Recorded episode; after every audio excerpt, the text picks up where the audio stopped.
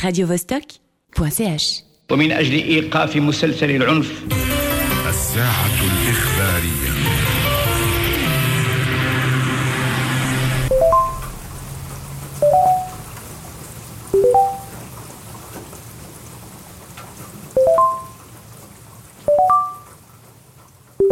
Vous êtes bien sur la planète bleue. Do you think of me every time we're apart? When you hear my name, do you feel it in your heart? Does your chest swell? Do I poison your brain? Because if so, then I feel the same.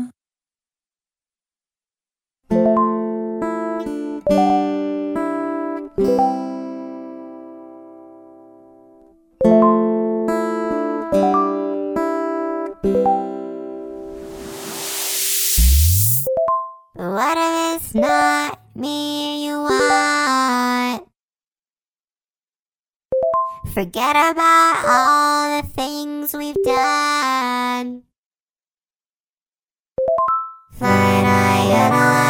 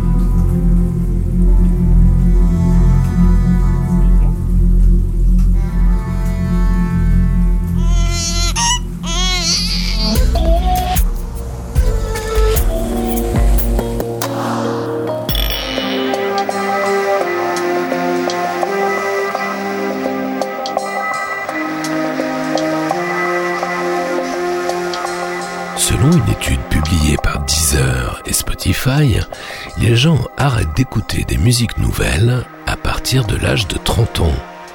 Donc, si vous avez plus de 30 ans et que vous écoutez la planète bleue, vous êtes atypique. La planète bleue, l'actualité à venir, les musiques du monde de demain.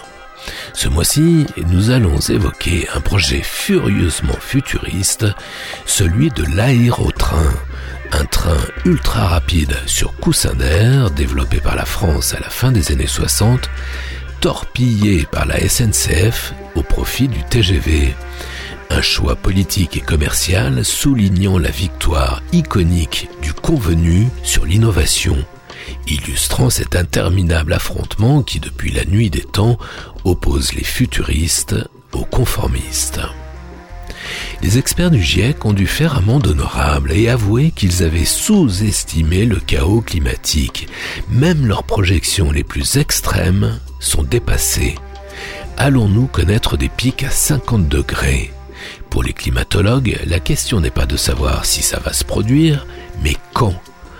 Plusieurs régions du globe vont devenir inhabitables et les réfugiés climatiques se multiplier. L'eau de pluie est déjà imbuvable partout sur Terre. Alors que les sécheresses se multiplient et deviennent de plus en plus intenses, de plus en plus dramatiques, et que les climato-sceptiques les plus butés sont en train de manger leur chapeau, une question revient souvent, pourquoi ne dessale-t-on pas l'eau de mer puisqu'on sait le faire?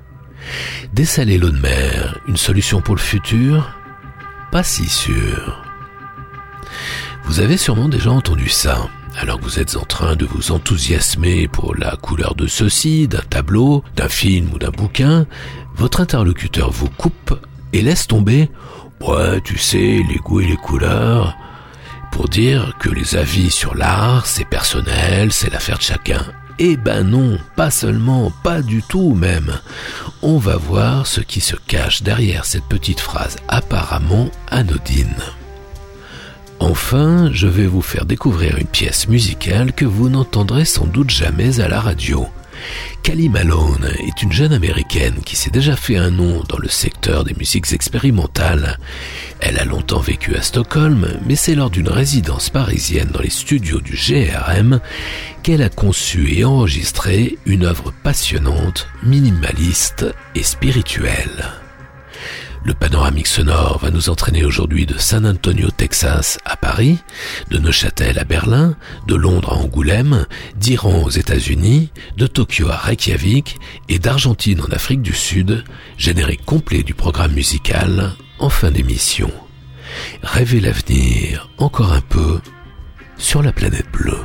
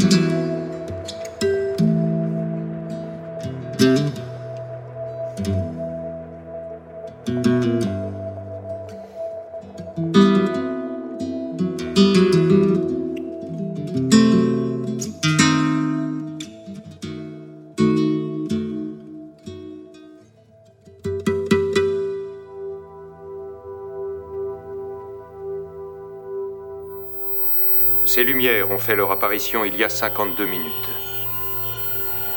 Les autorités de la ville de Mexico, ainsi que les autorités américaines, ont confirmé qu'il ne s'agit pas d'appareils appartenant à leurs forces aériennes. La première observation a été faite depuis un 747 mexicain assurant la liaison Mazatlan-New York, au moment où les appareils non identifiés sont apparus au-dessus de Mexico. Ils n'ont pas été détectés par les radars dans aucun des deux pays. Il faut enregistrer ça. Cette image nous est transmise en direct par notre correspondant à Mexico. Elle n'a subi aucun traitement et nous est arrivée telle qu'elle.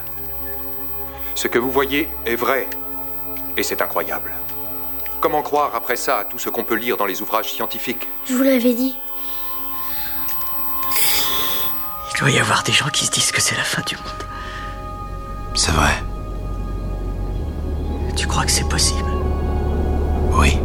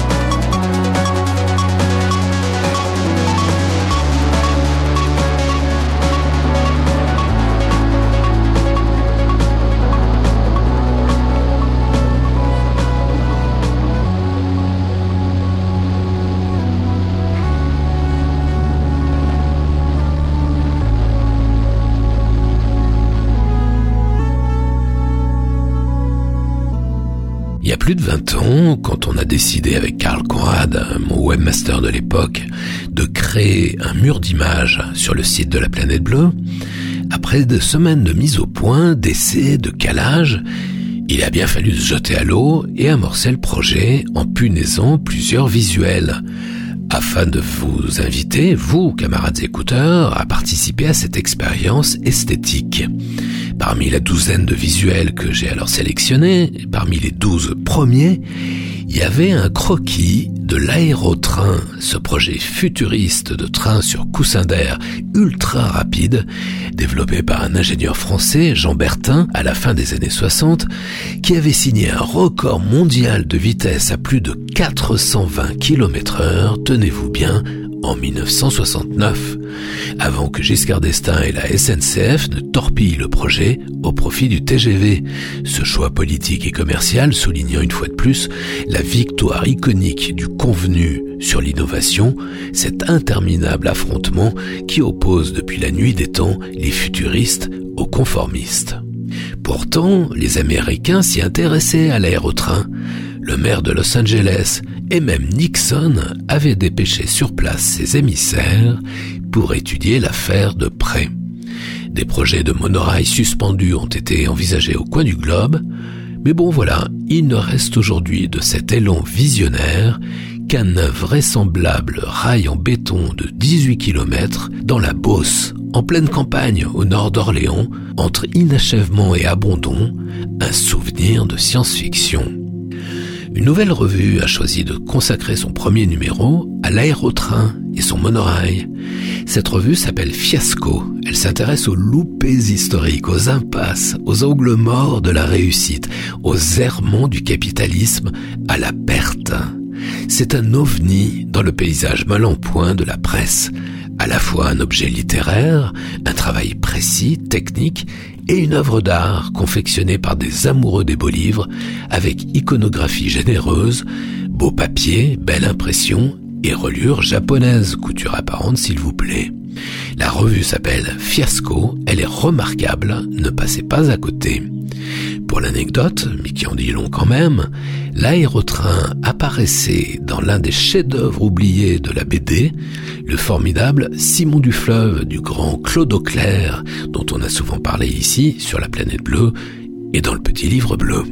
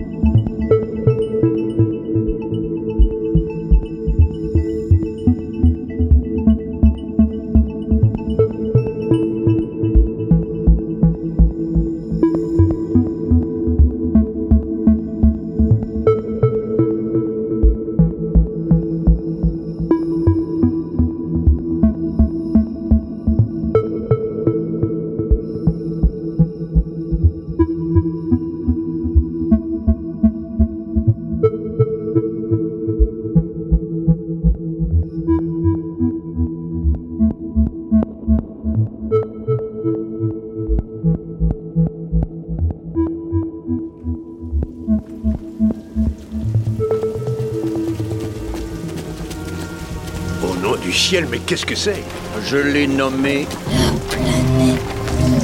Ouais. Mais qu'est-ce que c'est Le futur, gentlemen. Le futur.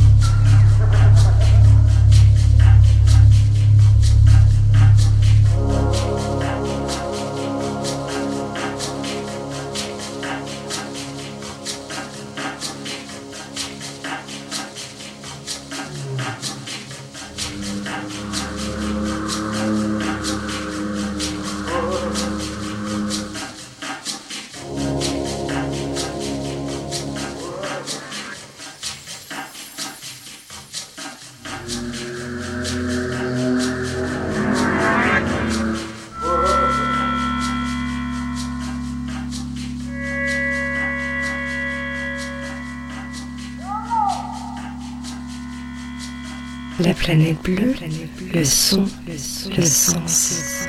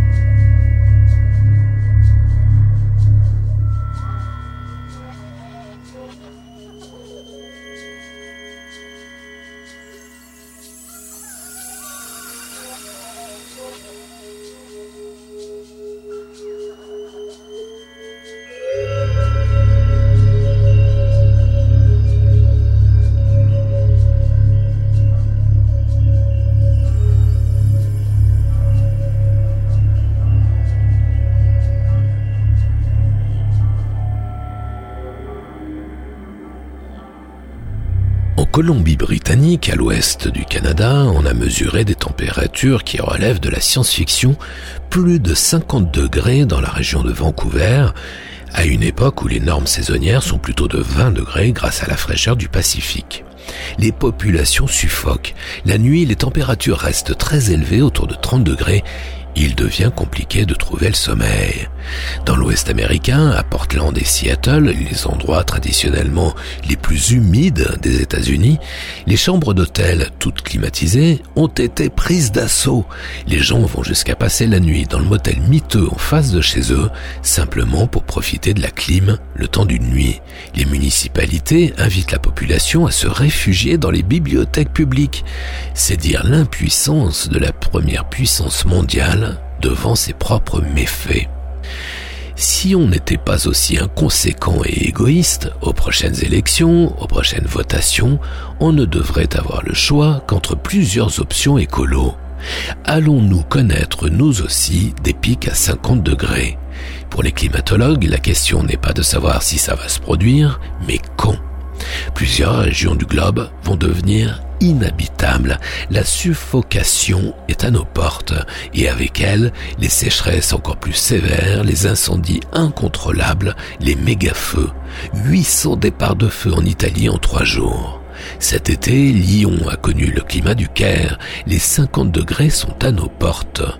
Ceux qui ont déjà intégré l'air donné, ce sont les viticulteurs, enfin les plus malins, qui ont déjà migré du Bordelais vers les campagnes britanniques pour continuer à produire leurs cépages.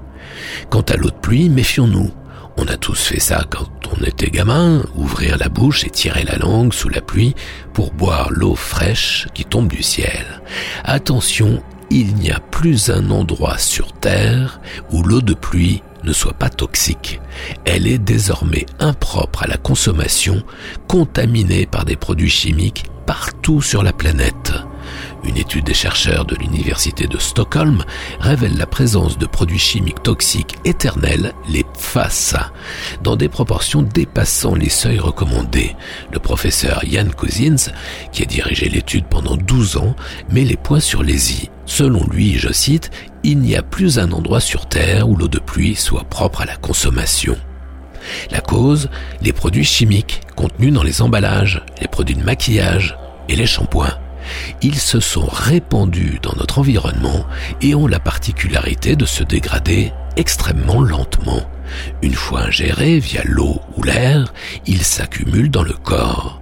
Même dans les régions isolées les plus reculées, longtemps considérées comme intactes, comme préservées, comme l'Antarctique et le plateau du Tibet, l'eau de pluie est saturée de PFAS à un niveau 14 fois supérieur aux recommandations internationales.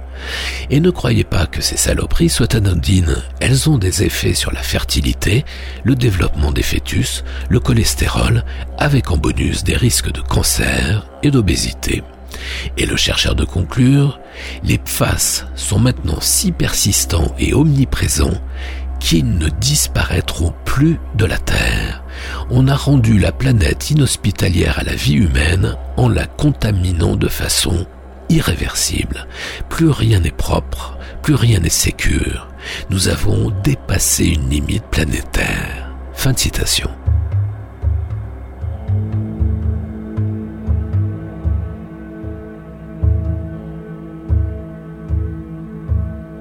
Radio Vostok.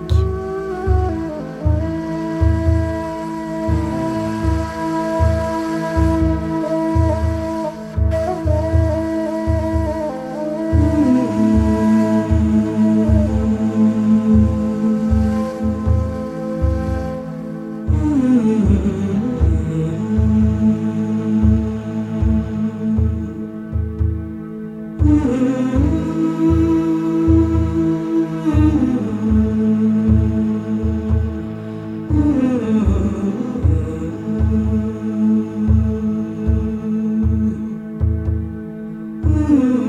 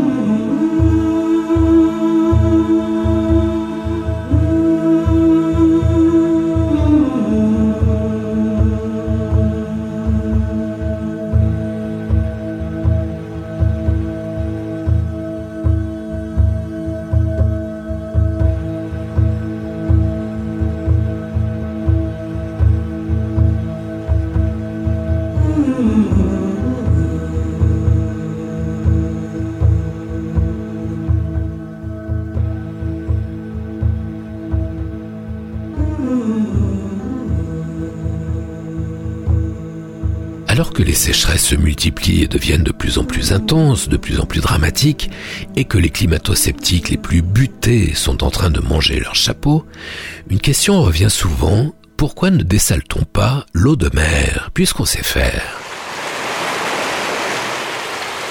Plusieurs îles où l'eau de mer est disponible à foison et l'eau douce rare, ont franchi le pas en s'équipant d'usines de dessalement, parfois depuis des décennies, et ça marche. Alors, dessaler l'eau de mer, une solution pour le futur? Ben, pas sûr. C'est une technique plutôt onéreuse, avoue-t-on au CNRS. C'est pas tant l'investissement qui coûte cher, mais surtout le fonctionnement de l'usine de dessalement. Selon la configuration, le prix de l'eau peut doubler, mais ce n'est pas tout. Dessaler l'eau de mer, c'est-à-dire en général séparer les molécules d'eau et le sel au travers d'une membrane, produit beaucoup de déchets. Pour produire un litre d'eau potable, l'usine déverse en mer un litre et demi de déchets, appelés saumure, une boue salée et riche en minéraux, pas bon pour la faune et la flore, notamment en Méditerranée. Les herbiers de Posidonie détestent. On sait qu'ils abritent un riche écosystème. Les méfaits de la saumure sur la Posidonie ont déjà été mesurés à Chypre, près des usines de dessalement.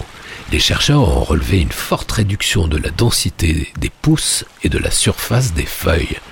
Derrière, c'est toute la chaîne de l'écosystème qui s'effondre. Outre la concentration en sel, ces rejets sont chargés en produits chimiques nécessaires au traitement de l'eau. Enfin, la saumure déversée est plus chaude que l'eau de mer, contribuant au réchauffement de la Méditerranée déjà colossal. La température de l'eau a affiché cette année 5 degrés de plus les autres étés. En Corse, les usines de dessalement tournent aux énergies fossiles et contribuent au réchauffement de la planète. Dessaler l'eau de mer soulève un autre problème plus éthique. Dessaler l'eau de mer, c'est comme allumer une énorme clim. On amplifie le chaos climatique, donc on augmente les risques de sécheresse. Cherchez l'erreur. C'est tout le contraire de ce dont nous avons besoin. Il faut mettre en place, enfin, un système vertueux de l'utilisation de l'eau. Réduire la consommation, recycler les eaux usées et commencer par stopper l'hérésie de la culture du maïs si gourmand en eau. En fait, revoir tout notre système agricole. Et puis il y a l'Arlésienne. Dans les pays riches, surconsommateurs d'eau, 20% de l'eau est perdue dans les fuites du réseau.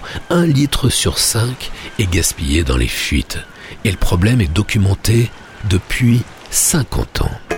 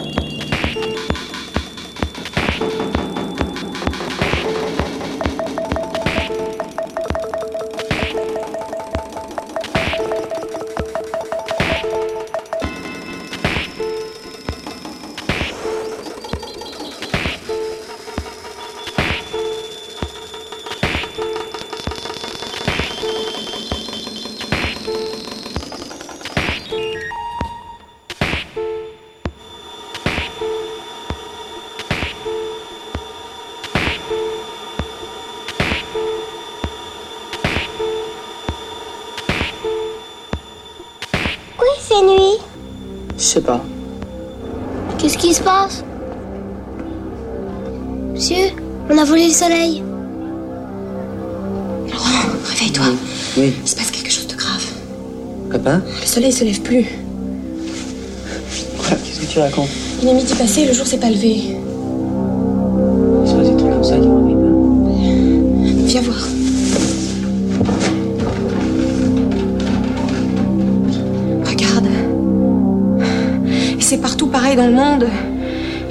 À la radio.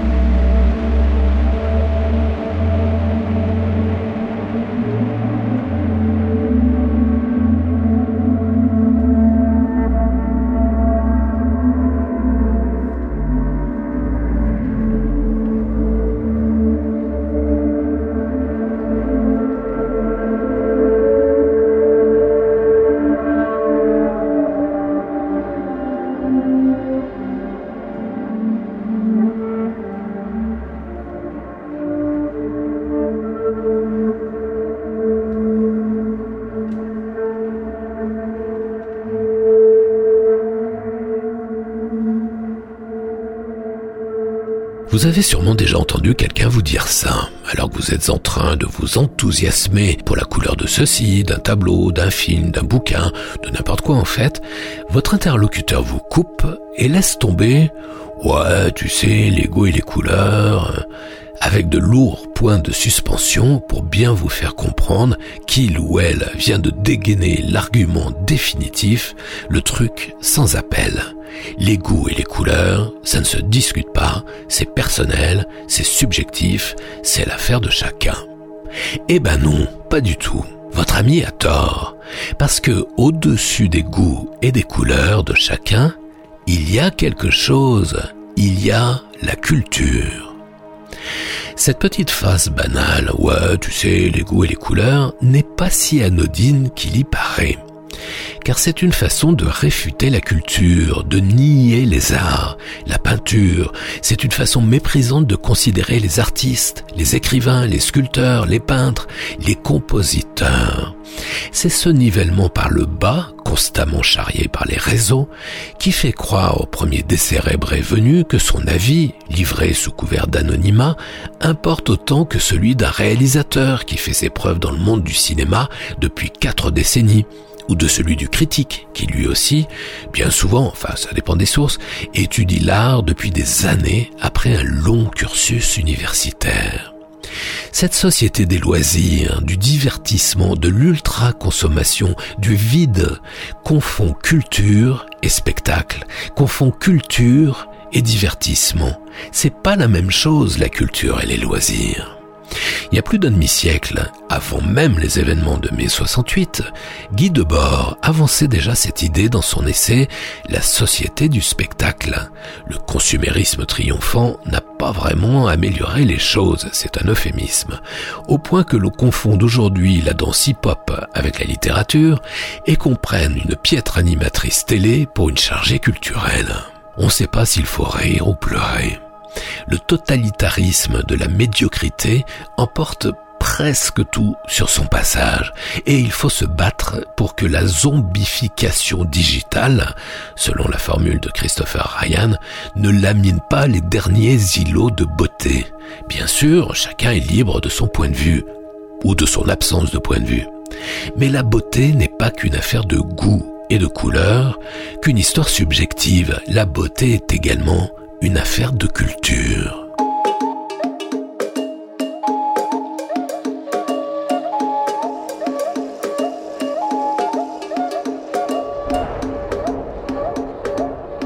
Radio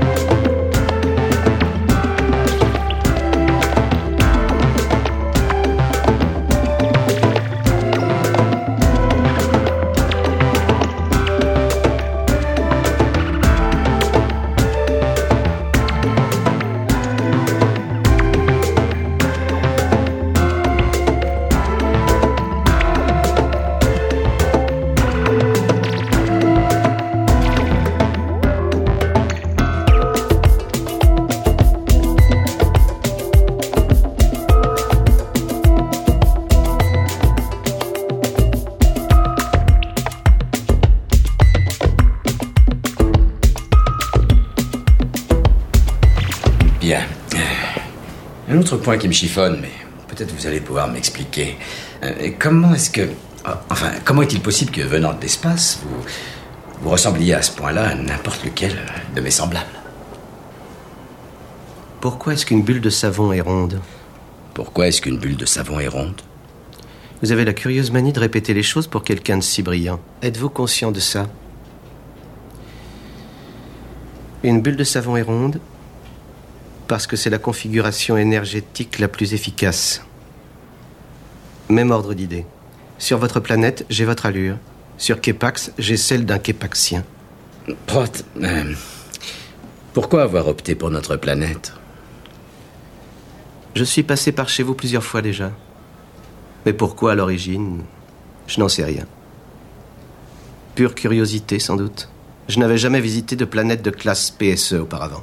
Classe PSE, mais c'est quoi Premier stade d'évolution. Avenir incertain. Включите, пожалуйста, диагностические показатели. Получаю данные. 1838. Все в порядке на вашей шкале?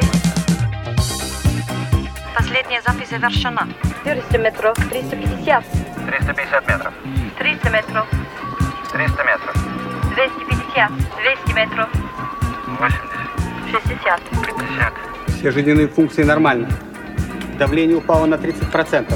Проверьте все метаболические действия. И затем подключите нас. Если упадет, мы попробуем. Температура стабилизировалась. Сердечная дыхательная деятельность теперь на контрольно-измерительном приборе. Закройте щитки, дайте левую камеру. 4, 5, 6.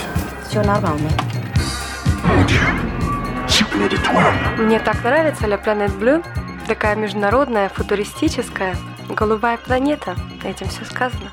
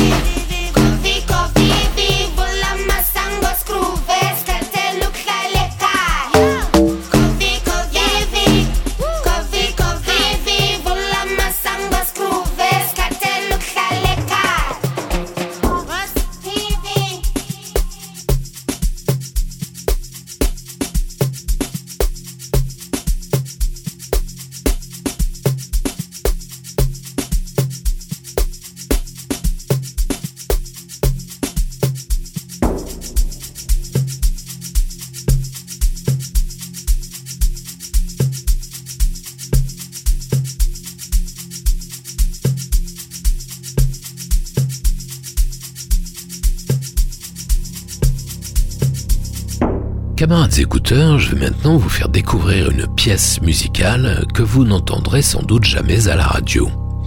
Kelly Malone est une jeune américaine de 28 ans qui s'est déjà fait un nom dans le secteur un peu fermé des musiques expérimentales.